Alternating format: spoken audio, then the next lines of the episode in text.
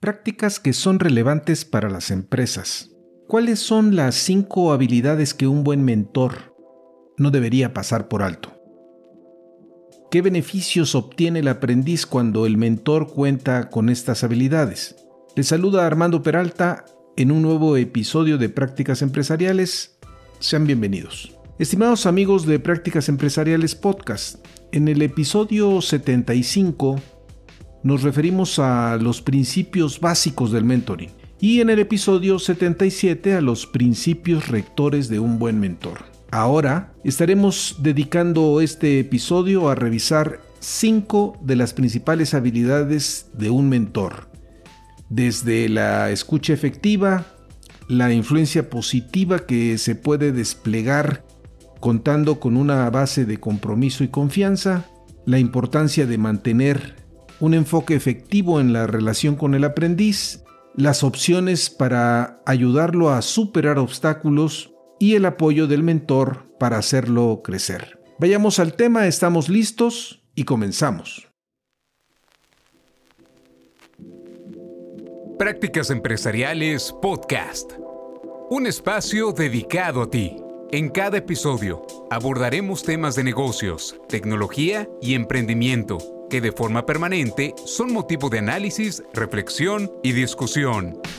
Conectamos con todos aquellos que hoy desarrollan e implementan mejores prácticas empresariales para compartirlas contigo. No olvides que para compartir el conocimiento se requiere de la interacción y de procesos informales de aprendizaje, tales como la conversación, historias y la integración a comunidades. Analizamos cada uno de los temas a la luz de la experiencia y el conocimiento de nuestro conductor e invitados especiales. Esto es Prácticas Empresariales Podcast con Armando Peralta. Comenzamos. Bien, veamos algunas habilidades que son cruciales para quienes asumen el rol de mentor y que contribuyen en afianzar una buena relación de tutoría y a consolidar buenos resultados. La relación de habilidades que aquí vamos a señalar no excluyen habilidades adicionales. Las que aquí se destacan son las que ayudan a definir un enfoque más específico por el lado del mentor. Primera habilidad. Una buena forma de conectarse con los demás es a través de la escucha efectiva es de mayor peso para un mentor la intención, la relación y las circunstancias propias del vínculo que estrictamente las habilidades, conocimiento y carácter. La calidad de la relación que desarrolla el mentor es superior a la perfección o a su capacidad de impresionar. En el proceso de establecer la conexión con el aprendiz por parte del mentor, influye la afinidad y la intimidad que se logre desarrollar, por lo cual el proceso de mentoría será efectivo conforme el mentor haga una inversión personal en la relación, adentrándose de lleno en el potencial que tiene el aprendiz, pudiendo así desarrollar un mejor trabajo de tutoría.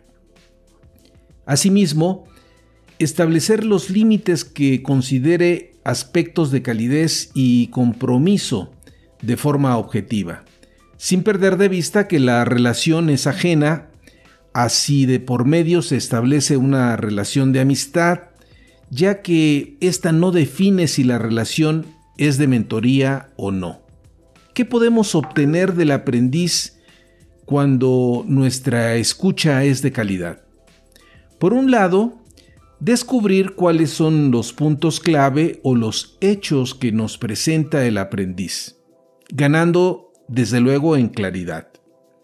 Conforme el aprendiz sienta que es escuchado y apreciado, se van sentando las bases para ir construyendo una relación con el mentor. También en la medida que siente o que se siente escuchado, el aprendiz gana en confianza y podrá comunicarse de mejor manera. Mediante la escucha efectiva, distinguimos los aspectos sutiles de una conversación y un mejor entendimiento de las aspiraciones del aprendiz. Si reconocemos que nuestro nivel de escucha no es el idóneo, eh, lo más prudente es que hagamos un intento claro por desarrollarlo. Sopesemos lo que sentimos cuando enfrente tenemos a alguien que a todas luces es un mal oyente. Nuestra capacidad de escucha eh, combina la atención en lo que nos interesa y la intención que se relaciona con nuestra motivación. Veamos estos dos aspectos. La calidad de nuestra atención como mentor puede variar y tener diferentes impactos en nosotros mismos como mentor o en nuestro aprendiz cuando habla. Pensemos que mi atención en este momento como mentor es dispersa y se diluye mientras me encuentro sumido en mis propios pensamientos. Estando así, de distraído, lo más seguro es que mi capacidad para registrar la información será prácticamente nula y por tanto mi capacidad de conectarme con el aprendiz reducida ya que no logro juntar todas las piezas de lo que está proporcionando el aprendiz. Por el lado de este último, sentirá de forma inmediata que no está siendo escuchado y por tanto se puede ver afectado ya que realizará un esfuerzo mayor para ser escuchado y en lugar de relajarse, su esfuerzo será mayor. Un escenario intermedio sería el del mentor que escucha pero tiene momentos de distracción, los cuales eh, pueden pasar desapercibidos por el hablante o bien darse cuenta y sentir que no se le está prestando la atención debida. Típico de nuestros tiempos que mientras le hablamos a alguien, éste pareciera estar más atento a su celular que a lo que estamos expresando. El escenario óptimo es aquel donde el mentor tiene atención plena a lo que dice el aprendiz y el mismo mentor se siente conectado. Por lo que corresponde al aprendiz, éste puede explicarse sin existir ninguna distracción de por medio, y por tanto se siente escuchado y valorado. Pasando a la intención que alguien pueda tener mientras escucha, esta puede ir desde necesito mostrar que domino el tema, o bien es indispensable que encuentre una salida a su problema o es indispensable entenderlo. Las intenciones que se presentan durante una conversación pueden ser muchas y de cada una se obtiene un resultado diferente. Por ejemplo, de las que acabamos de mencionar.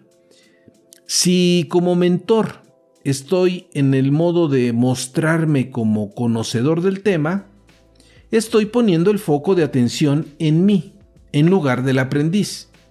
Y este último se puede sentir desconectado o que no está siendo escuchado, ya que como experto lo voy interrumpiendo y por tanto se ve afectado negativamente. ¿Te ha sucedido que cuando estás tratando de explicarle a alguien un tema en particular, resulta que el que te escucha se pone en un modo de experto y prácticamente no te deja hablar, y que conforme avanzas la otra persona se afana en demostrarte que sabes más que tú? Como mentor no debes de adoptar esta postura. En nada ayudará a tu aprendiz.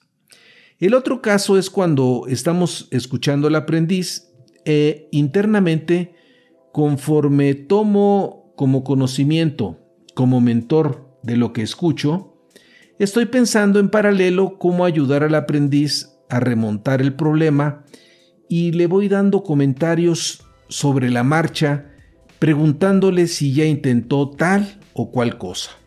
El problema aquí es que no dejo que el aprendiz se explaye plenamente y éste se siente desalineado entendiendo que quieres ayudarlo, pero es claro que no lo estás escuchando.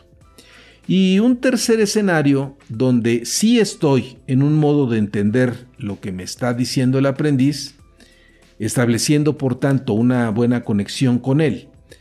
Por su parte, el aprendiz puede explayarse por completo y sentir que está siendo escuchado y que es una forma clara de que el mentor lo valora. Esto nos lleva a que no es suficiente con tratar de buscar cómo ayudar a salir del problema al aprendiz, sino más bien escucharlo y entender plenamente lo que nos está exponiendo para a partir de allí estructurar el enfoque que es indispensable para que el aprendiz pueda progresar. Por tanto, si combinamos en una gráfica la atención, piensen ustedes en un eje vertical, yendo de una escala menor a una mayor atención y en el eje horizontal la intención que va de una intención menos constructiva a una intención más constructiva, nos estará dando en los diferentes puntos de intersección del plano la calidad y la efectividad de nuestro nivel de escucha. Si combino una atención dispersa y pobre como mentor, con una intención menos constructiva al tratar de que los demás me escuchen, el resultado será una escucha con una calidad pobre y a la inversa, cuando la atención está enfocada en el aprendiz y termino de escuchar su planteamiento y lo combino con una intención constructiva, donde obtengo una buena conexión con el aprendiz, tenemos una escucha altamente efectiva. A pesar de que este razonamiento que acabamos de exponer suena claro y razonable, también no podemos hacer caso omiso al entorno que nos rodea y que se caracteriza por obstaculizar la escucha efectiva y la conexión efectiva con los demás. ¿Quién puede negar ser usuario de un teléfono celular y todas las distracciones que derivan del uso de las redes sociales? ¿Quién puede estar ausente en la oficina los correos electrónicos?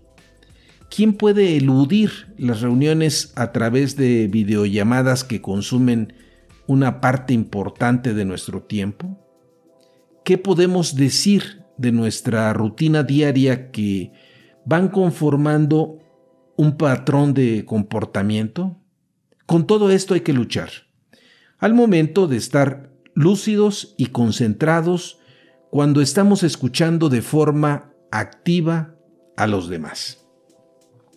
Segunda habilidad.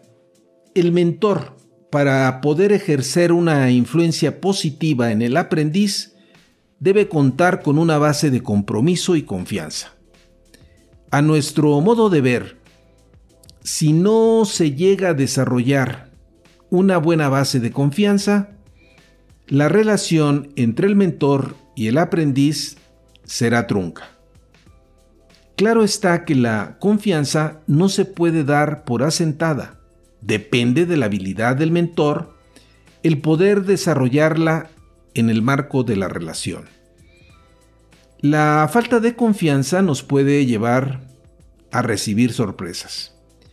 Viendo en estos días la película más reciente del actor Adam Sandler, que seguramente muchos de ustedes ubican, en Netflix, me refiero a la película Hustle, donde Sandler eh, personifica a Stanley Sugerman, un cazatalentos en el mundo del básquetbol, y después de descubrir a un jugador callejero que es toda una joya en España, viaja con él a los Estados Unidos. Y al pasar por en, inmigración, el chico es detenido por antecedentes de actos violentos en el pasado y queda detenido momentáneamente. Aquí, Sandler se queda sorprendido y la sorpresa obedece a que el chico no fue lo suficientemente transparente con él. Esto ilustra lo que puede suceder en el contexto de la relación entre mentor y aprendiz. Nos podemos llevar sorpresas en la medida que no sabemos bien a bien quién es el aprendiz o un mentor que construye murallas a su alrededor.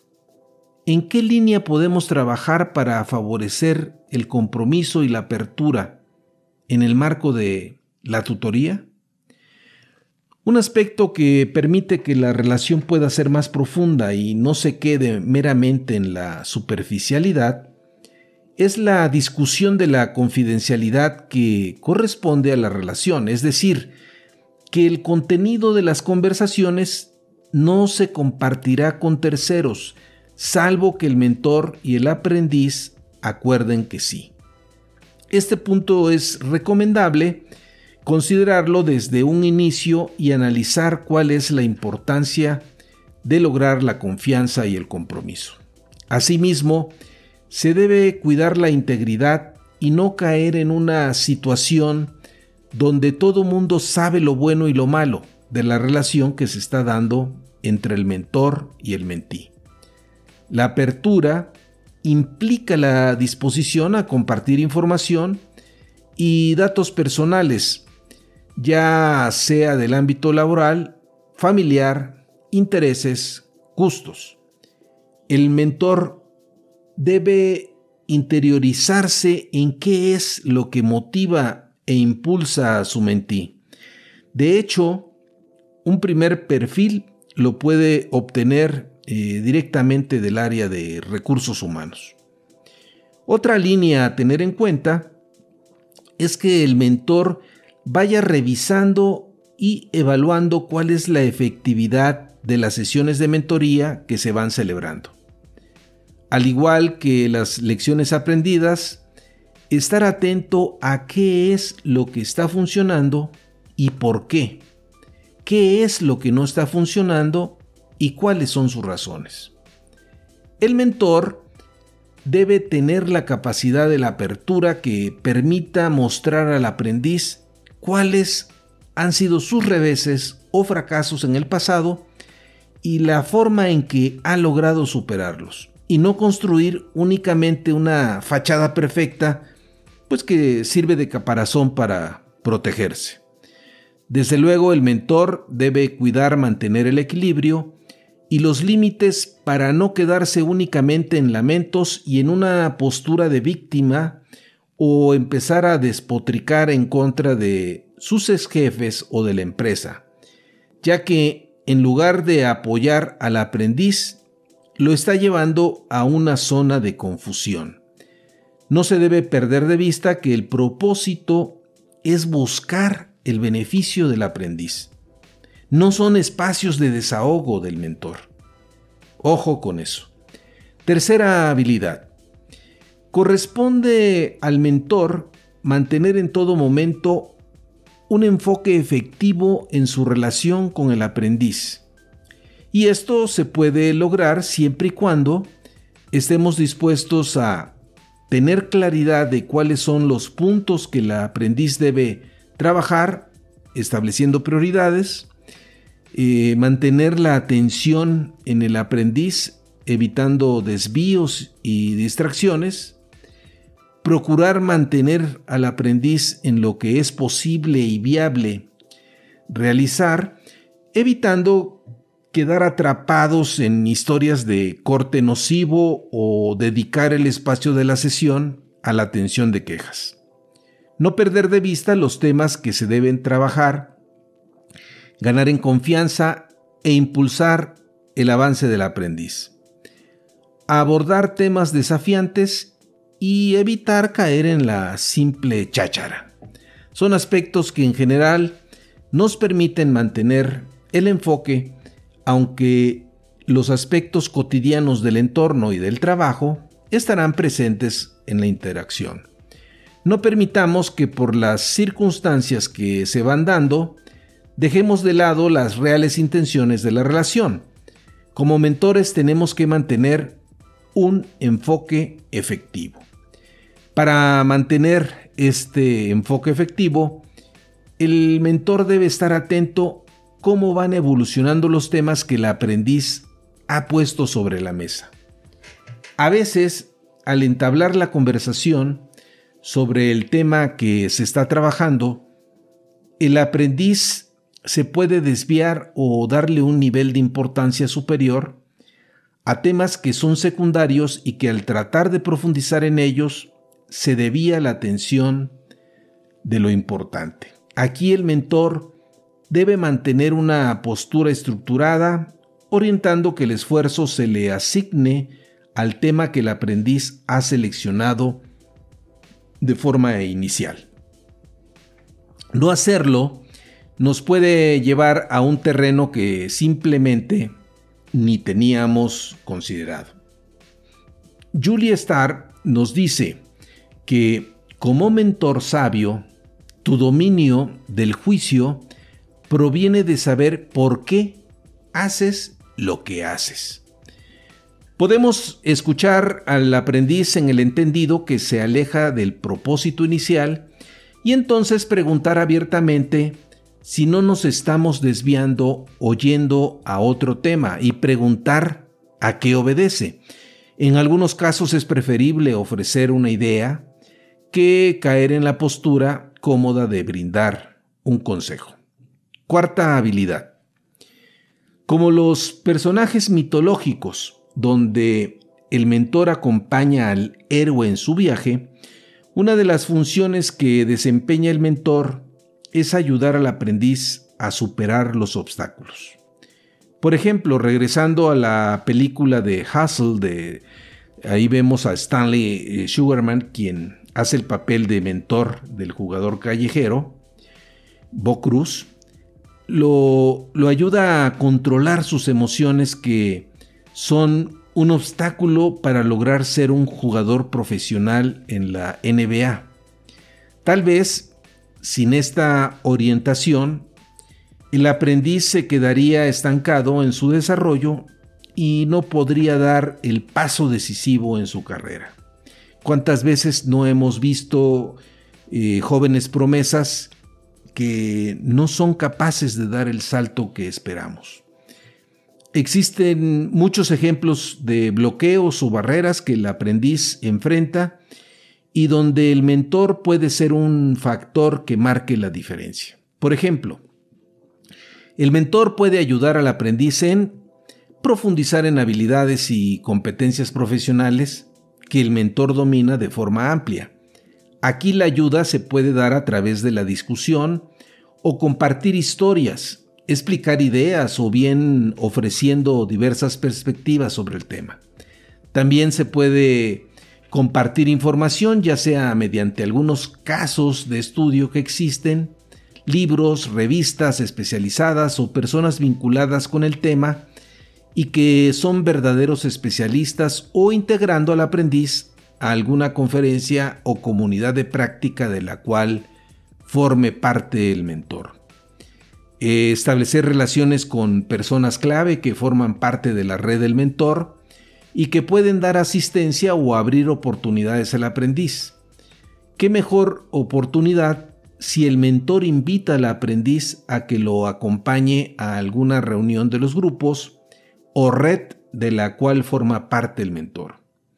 superar creencias o pensamientos que limitan el desarrollo pleno del aprendiz, quien cree que existen brechas que son prácticamente insalvables. El mentor puede mostrar qué opciones existen para reducir la brecha y detallar en qué consisten estas opciones y qué se puede hacer al respecto. Es abrir el abanico de opciones. Al brindar este tipo de ayuda, el mentor está preparando al aprendiz para que asuma desafíos futuros en el largo viaje de su desarrollo.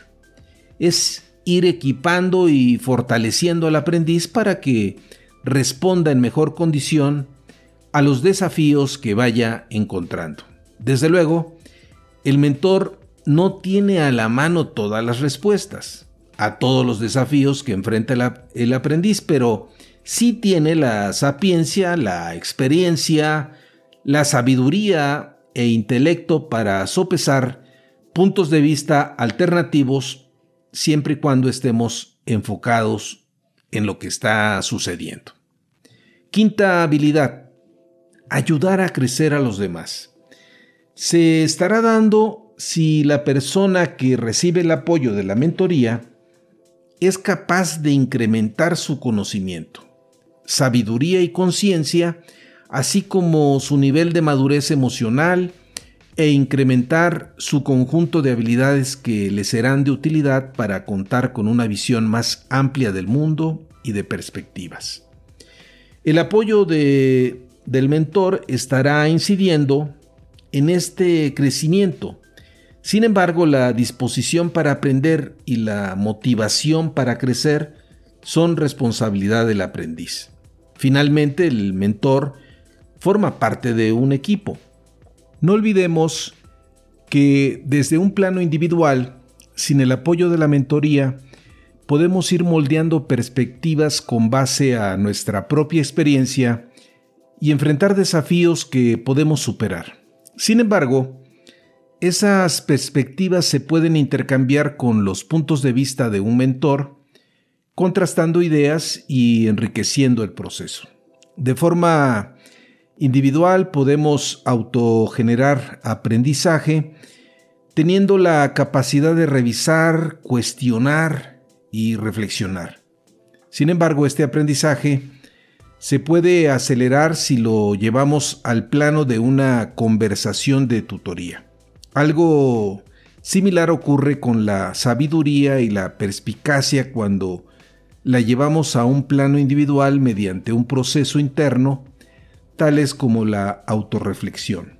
Si lo llevamos al plano de la mentoría, tanto la sabiduría y la perspicacia son impulsadas por el proceso de intercambio con el mentor. Paso a cerrar este tema donde hemos señalado las habilidades relevantes que todo mentor debería considerar con un pensamiento de Julia Starr. Algunas plantas prosperan en las condiciones más duras, mientras que otras pueden fallar en las circunstancias más exuberantes. Como mentor, cuando has seguido lo que confías, es un proceso efectivo, guiado por lo que crees que son buenos principios. Eso debe ser suficiente.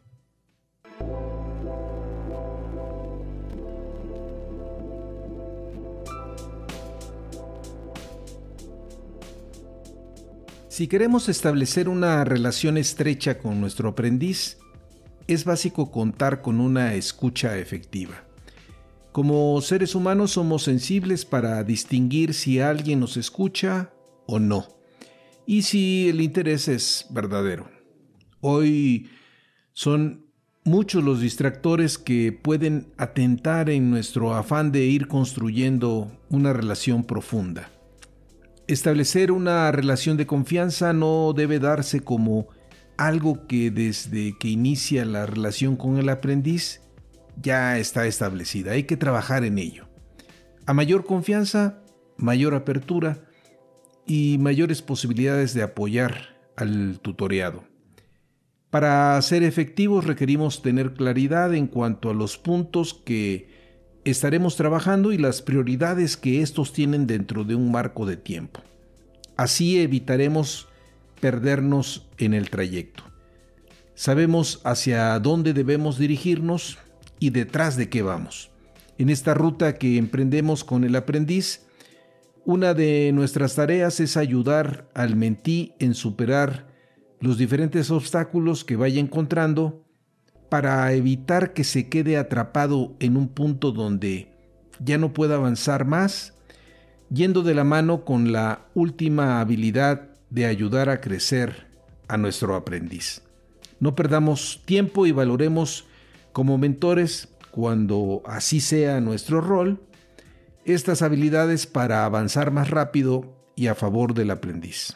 En el trabajo, cuando tenemos claro el valor de actuar como mentores, ya sea al amparo de un programa formal o bien de manera informal, con colaboradores nuestros, valoremos en mucho lo que podemos brindar a los demás y la enorme satisfacción de observar cómo crecen especialmente los jóvenes que se van integrando a la organización.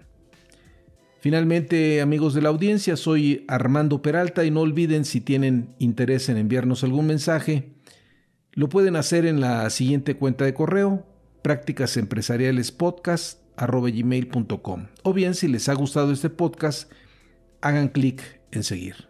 Nos escuchamos en el siguiente episodio.